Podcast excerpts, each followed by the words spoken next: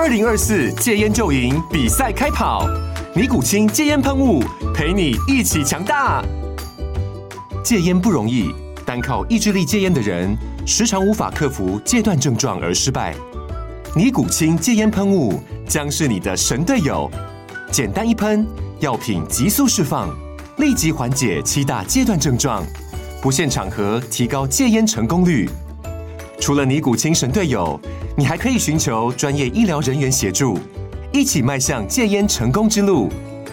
尼古清戒烟喷雾，用科学方法戒烟，请咨询全台各大药局及戒烟门诊。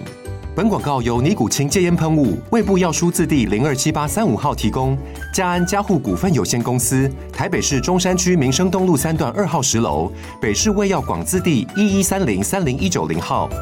尼古清戒烟喷雾，相伴每个新开始。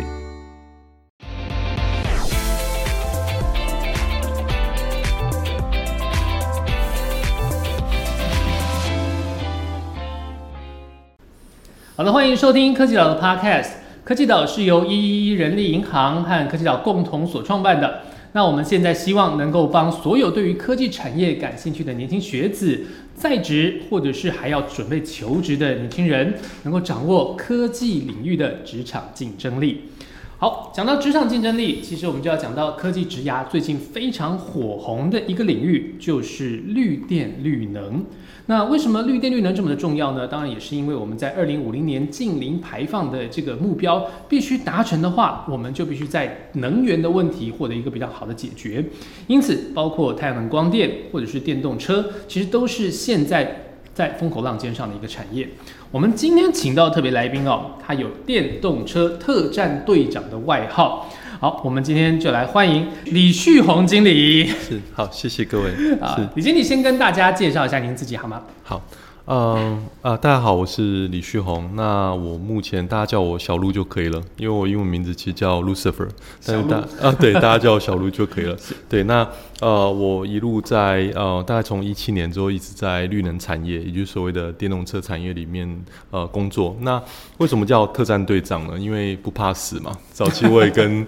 一堆大家呃最传统大家进去的半导体啦，或者是所谓的自通讯产业一样，所以我最早是在呃自通讯产业，在所谓的笔电产业里面去做呃工作的部分。那到呃二零一七年才转到整个电动车领域上面。二零一七年踏入的，其实那个时候电动车算是刚刚才要呃比较开始要冒出来而已哦。对对，所以您算是这个领域的开路先锋之一了。对，可以谈一谈说，在这个领域之前，您还还自称说，就是您是半路出家的一个理工人哦。对那所以其实我们知道，现在科技产业中大部分都是呢一路上来的科班理理工的人才，但是您本身好像啊最初是商管背景，对。那要转过来。在心路历程上，在克服的难关门槛上，应该也是相当不容易哦。那跟大家分享一下这个这个历程如何？好，嗯，像我刚刚提到，其实嗯，二十年前，好有点久了。二十年前刚毕业的时候，其实就跟一般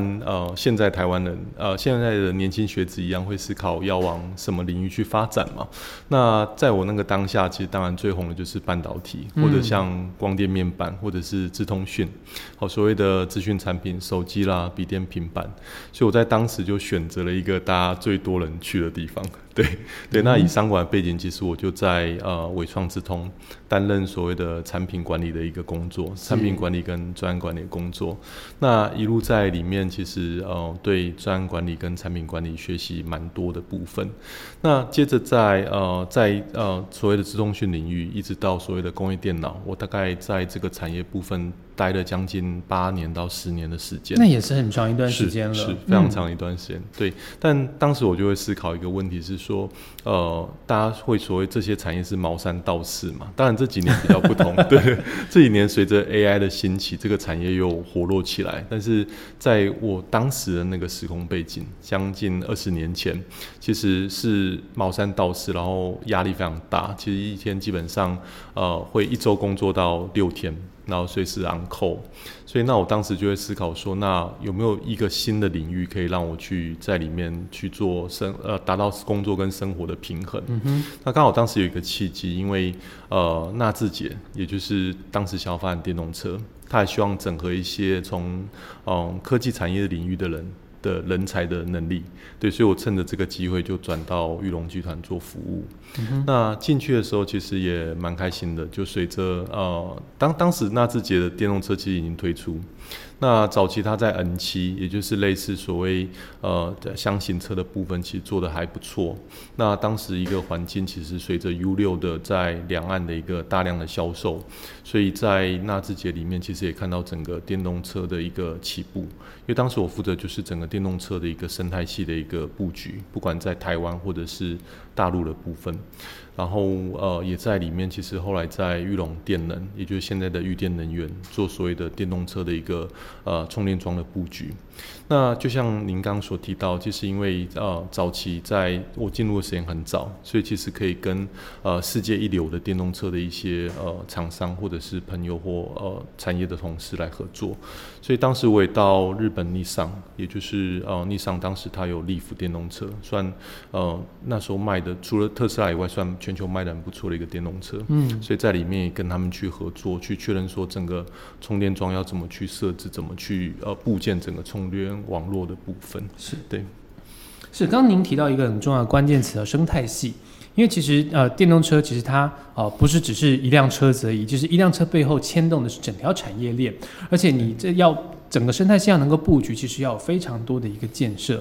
所以其实呃，从二零一七年到现在，您也看到说哦，这个生态系其实慢慢的形成。那从特斯拉一一枝独秀到现在，其实市场中也有很多不同的一个呃。大的车厂开始加入，那呃，特别是您刚刚讲说纳智捷的这个经验呢，您应该是呃放眼两岸都看过这个市场的，可不可以跟我们谈一下说，从二零一七年到现在，哦，虽然时间不算长，但是对于电动车这个新兴产业来说，已经是发已经有一个很剧烈的变化到成熟的趋近了，所以您怎么看在这六年当中啊，包括两岸在生态系布局的这个成熟程度？嗯，好，呃。这边我我要先提到整个电动车一个呃生态要建成功的一个很关键的三个因素哈，呃，首先第一个是所谓的政策，嗯，那第二个是所谓的呃呃它的充电的设施的网络，第三个是电动车本身的成本。好，那我们先逐一来谈这三个因素，因为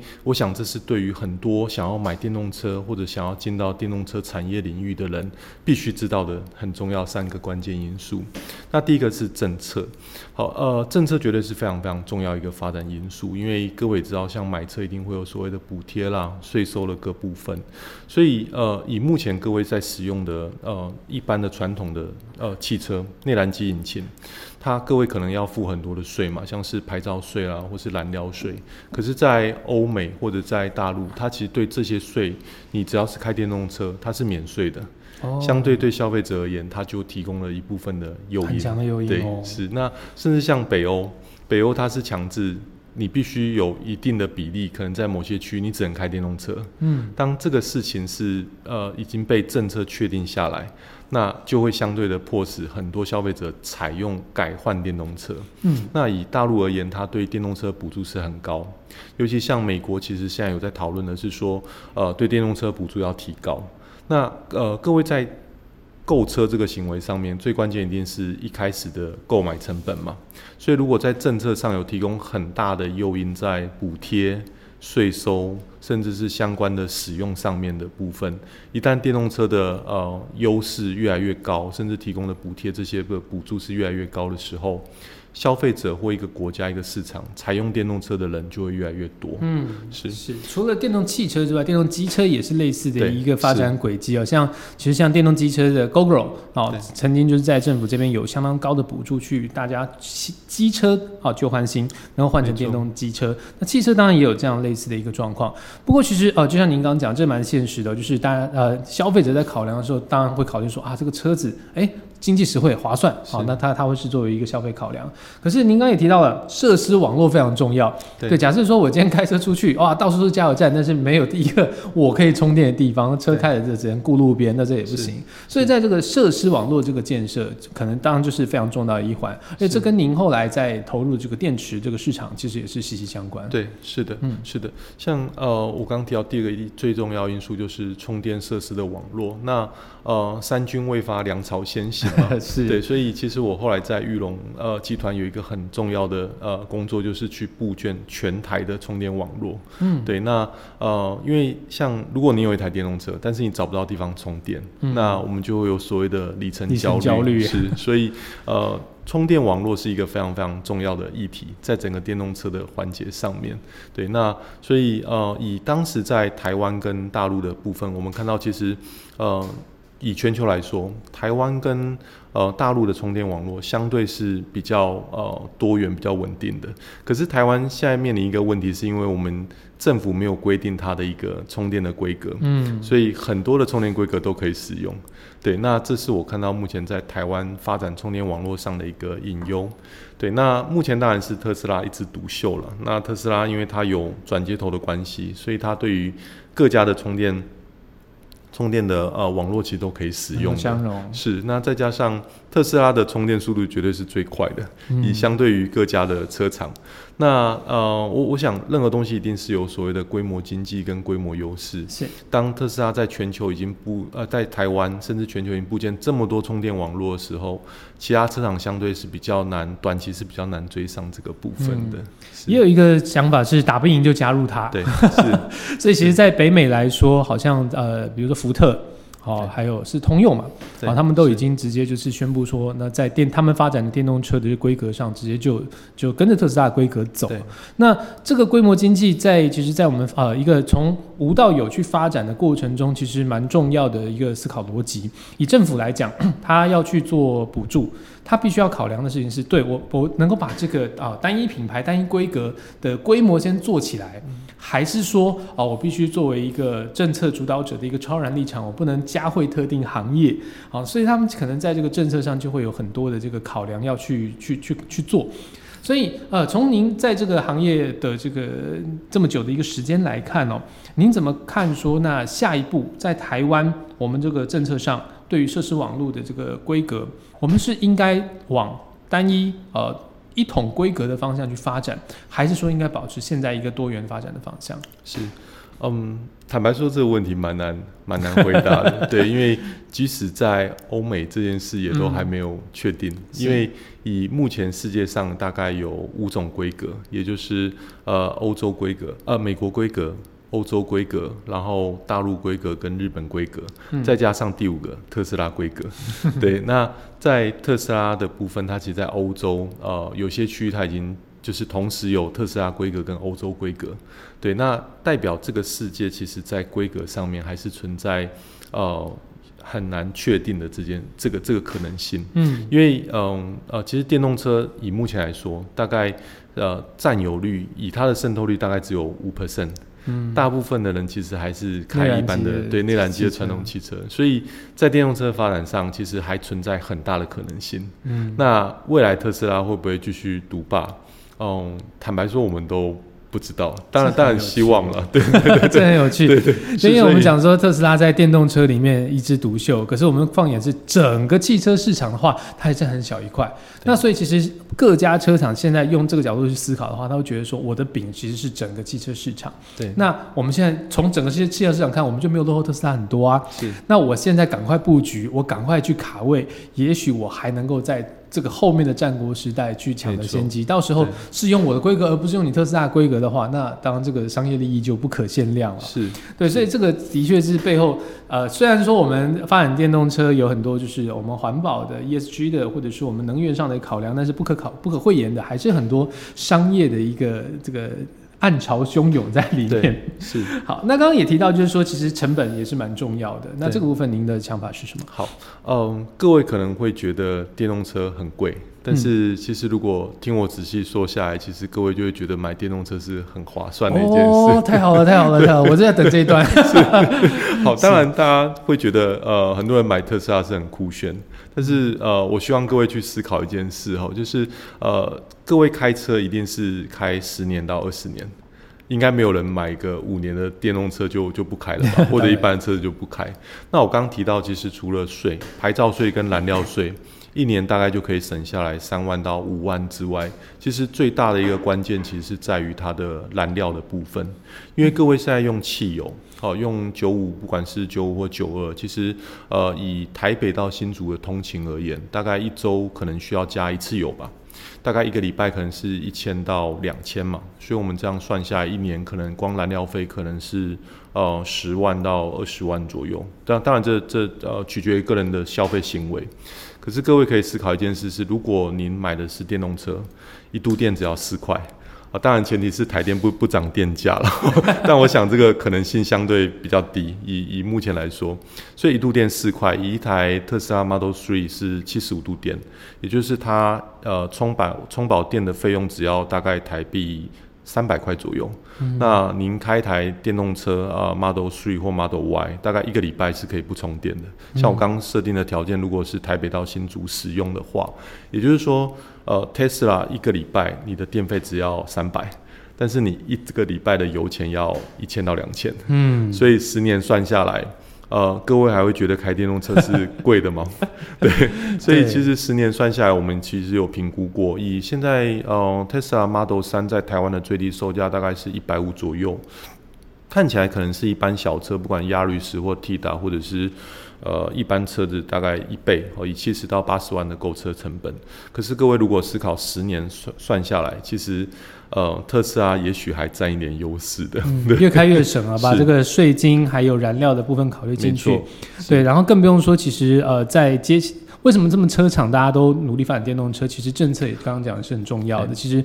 未来在呃碳碳税。碳费这些事情上，其实呃，你现在开电动车的这个优势也是会比较强的，对，所以其实，在我们这个内燃机汽车，它呃，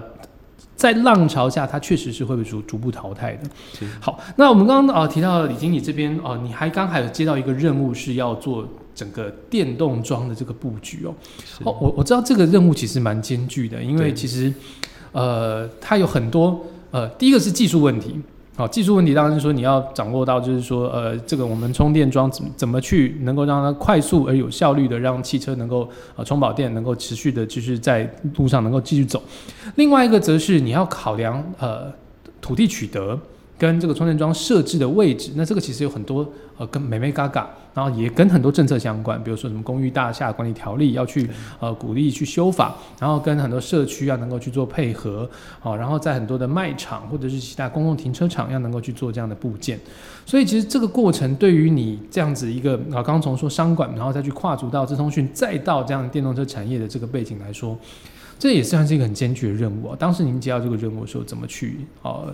克服这些各个难关，对，呃，其实这算是一个蛮有趣的经验，因为像当时，呃，有我在玉龙集团服务的时候，其实底下刚好有三个品牌：Mitsubishi、Nissan 跟 Lastgen。那呃，Lastgen 不用提，我一定必须帮 Lastgen 去部建整个全台的充电网络。嗯，但呃，当时像我刚刚提到 Nissan，它其实有 Leaf，Leaf 这款电动车在当时其实算全世界仅次于除了特斯拉以外卖的最好的电动车。所以当时 Nissan 对 Leaf 这款车其实它有很大的一个期许，希望能够把电动呃充电桩网络去部件好，那消费者可以有更大诱因去购买这款电动车。所以我当时做了一个很大的一个。责任就是在把全台的充电网络去做建制的部分。嗯，对。那呃，我大概当时我在部件的时候，大概全台湾五台快充充电桩，大家都还数得出来。我是部件第二台的。对，当时一台快充桩其实成本非常非常高。嗯，就像我们当时去评估，我们现在看呃，国道高速公路要部件快充桩，其实在。我我之前的那个时间，大概五呃六七年前，那个成本可能是现在的呃三到四倍以上。这是先行者的悲悲哀啊！对，是的确，所以当时成本非常非常非常的高，所以呃最最大困难点在在这个部分。那呃其实电动车一直有一个概念，就是在家使用慢充。在外面的时候使用快充，也就是说，平常一般消费者，呃，呃，没电的时候可以在家用一般的家用充电桩慢慢充电，但是在外面的时候，其实要使用快充，因为可能临时没有电了，就要去做快充。所以当时我们跟立商在讨论的是，呃，消费者在买电动车的时候，一定会有呃使用家用充电桩，因为在家需要慢慢充电。那我们当时着重的点反而是快充，嗯因为当您在呃百货公司啦，或者是消费卖场啦，甚至是一些大型的交通要道上面，像国道、高速公路上，临时没有电了要怎么做？嗯其实也就是现在特斯拉在部件的快充的网络的一个概念是。对，所以当时的确呃很辛苦，因为我们必须衡量整个区域的发展。嗯，对，那早期其实玉龙集团在呃台湾有做了一个全台湾最大的，在水南机场做了一个快充桩，大概有一百五十多充，对，甚至甚至更多。对我我记忆可能没有没有那么那么清楚，但当时算是全台湾最大一个快充的网络。所以日本对台湾的发展，其实他觉得在这一块其实相对是还算还不错，还可以。对，但台湾现在面临比较大的问题，像您刚刚所提的，会是呃跟管委会的争执。对啊对，因为传统的管委会呃会有一个想法是觉得这个是不安全的，对对，但嗯，就像他们认为基地台也是不安全的，都都有类似的阻力了。是是，但其实嗯，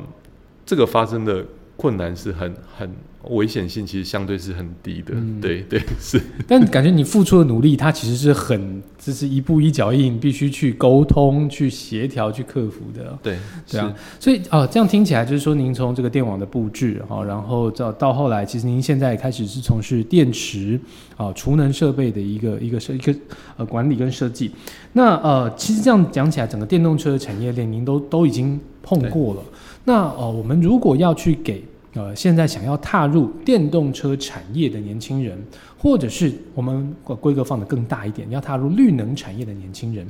要去提供他们一些建议的话，啊，我觉得您应该可以从不管是呃理工科系出身的，或者非理工科系出身的年轻人，他们有一些想法上的一个心理准备，您大概会是是什么样的建议？好，呃，我想两个两个重点，一个是培养的自身的能力的部分是机电能力，对，因为早期台湾做所谓的半导体啦，或者液晶面板，或者是所谓的电子哦组装电子产品组装，其实都还是属于电子领域。但是未来像电动车啦，或者我们说电动载具，不管是 GoGoRo 电动二轮，甚至是电动脚踏车，在乎的都是机电整合，因为它不止整合电方面，它还要整合马达啦、传输效率啊各项的部分。所以现在理工科的年轻人要培养是机电整合能力，因为它不光光只是所谓的呃电子电路板的设计，更需要是怎么去整合不同的部件。好，这是我觉得在机电能力上很重要一块。那另外一块是外语，其实外语不仅止于是呃呃所谓的电动车，是所有产业都要增加了。但我为什么特别点出外语能力，是因为呃台湾不管在电动车或者是在能源，我们所谓能源都是刚开始的阶段。那这些产业的一些公司，绝对都是所谓的外企，也就是外国企业。那在语文能力上，如果没有办法做一个提升的部分，那势必很难去跟这些呃所谓的技术来源去做接轨。对，嗯那我想这是两个很重要的能力，可能要对呃年轻朋友想要加入到这个领域是需要去琢磨的。是。那像跟您一样是商管背景，也就或者甚至是文科生啊，他们如果不是呃理工科系出来的，那他们想要踏入电动车或是绿能产业，那他们又应该做什么样的准备？嗯，像我刚刚提到，其实机电的部分可能呃对文科生或者是对啊商管生门槛会比比较高啊高，对 对。但那我觉得在语文能力上嗯是可以做加强的，因为呃不管是电动车或者是储能领域，其嗯实像风电这一块，基本上所有的呃您可以看到的文件，目前可能都还都全部是英文的，它并没有嗯中文文件。对对，所以呃想要接触这个领域，它是一个很大的一个发展性的一个未来。对，那可能在呃对文件的了解上面，或者是语文能力上，一定要去做加强的。是我们这边呃在人力银行的这个资料库当中啊，其实在，啊不管是绿能啊、风电啊、太阳能、光电、电动车等等产业，啊中间其实有不少职缺是开放给非理工人才的。那其实它有一些像是专案管理啊，或者是其实沟通啊，这个都是呃理工人才以外，他们也可以去具备职能。像刚刚李经理也讲到，就是说 我们要去做这个充电桩的部件，或者是说，比如说在风电来讲，他们离岸风场的这个土地征收的这个相关的问题，太阳能光电板建制的这个通通都需要呃去大量的呃沟通的工作是很重要的。所以其实呃在这个地方呃，刚刚讲外语也是为了沟通，外语的沟通其实是能够去对接到我们国国际上的一个产业链。那 其他的这个沟通技巧，包括说呃，就是怎么样去做协调，甚至是政策上的沟通，就是公 P P A 啊，Public Affair，那这个都是可能会是需要呃其他各方面人才都能够去做借接的。那好，那您在这个产业也这么久了，好，假设今天有一个新人要来跟您做入职的面试。好，那就是想说啊，我想要加入这个电动车的产业。好，那您大概会问他哪些问题？就是我们来做个模拟面试对必考题有哪些？好，嗯，首先我当然会询问他过往的经验是不是有相关的一个背景。那通常在这个部分，绝对是呃，一般是。不不太具备的，因为以现在产业来说，其实相对对很新。那第二个，我就会好奇的问他是为什么有这个兴趣？因为像我们刚刚所聊到，其实虽然这个产业有前景、有发展、有未来，但也如同您刚刚提到，前面的步入蛮旅就呃步履蹒跚，其实是一定的。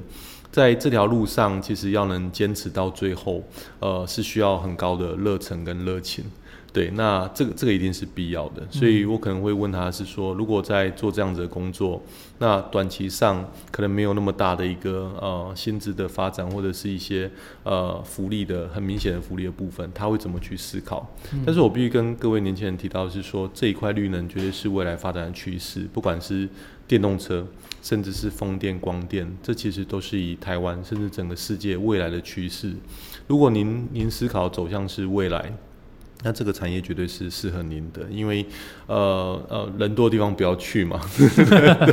对，大家相对来讲，现在人少的地方竞争少。但是，呃，前期的孤独一定是必要的，这个部分是需要去做做忍耐的。是听得出来，刚刚除了我们已经讲到一些，包括说机电整合、外语能力、沟通能力、专案管理能力，这些是你所需要具备职能之外，其实自我教育的心理建设看起来是踏进这个领域非常重要的一环哦。因为，呃，先行者必然是孤独的，那你也有很多碧绿蓝缕的地方必须去克服。但是呢，呃，同样的，先行者也会具有先行者的优势哦。当你去啊，能够撑过了前面这一段这个最辛苦的发展的级级别之后，到后来起飞起，你就会开始享受那样子的一个先行者的红利了。那我们觉得，其实说不管是绿能、绿电啊，或者是刚刚讲的这个延伸出来电动车产业，其实，在台湾都是相对年轻，但是前景无限的一个产业。所以，希望各位的，我就是科技岛的听众啊，你们如果对于这个产业有兴趣的话，现在还来得及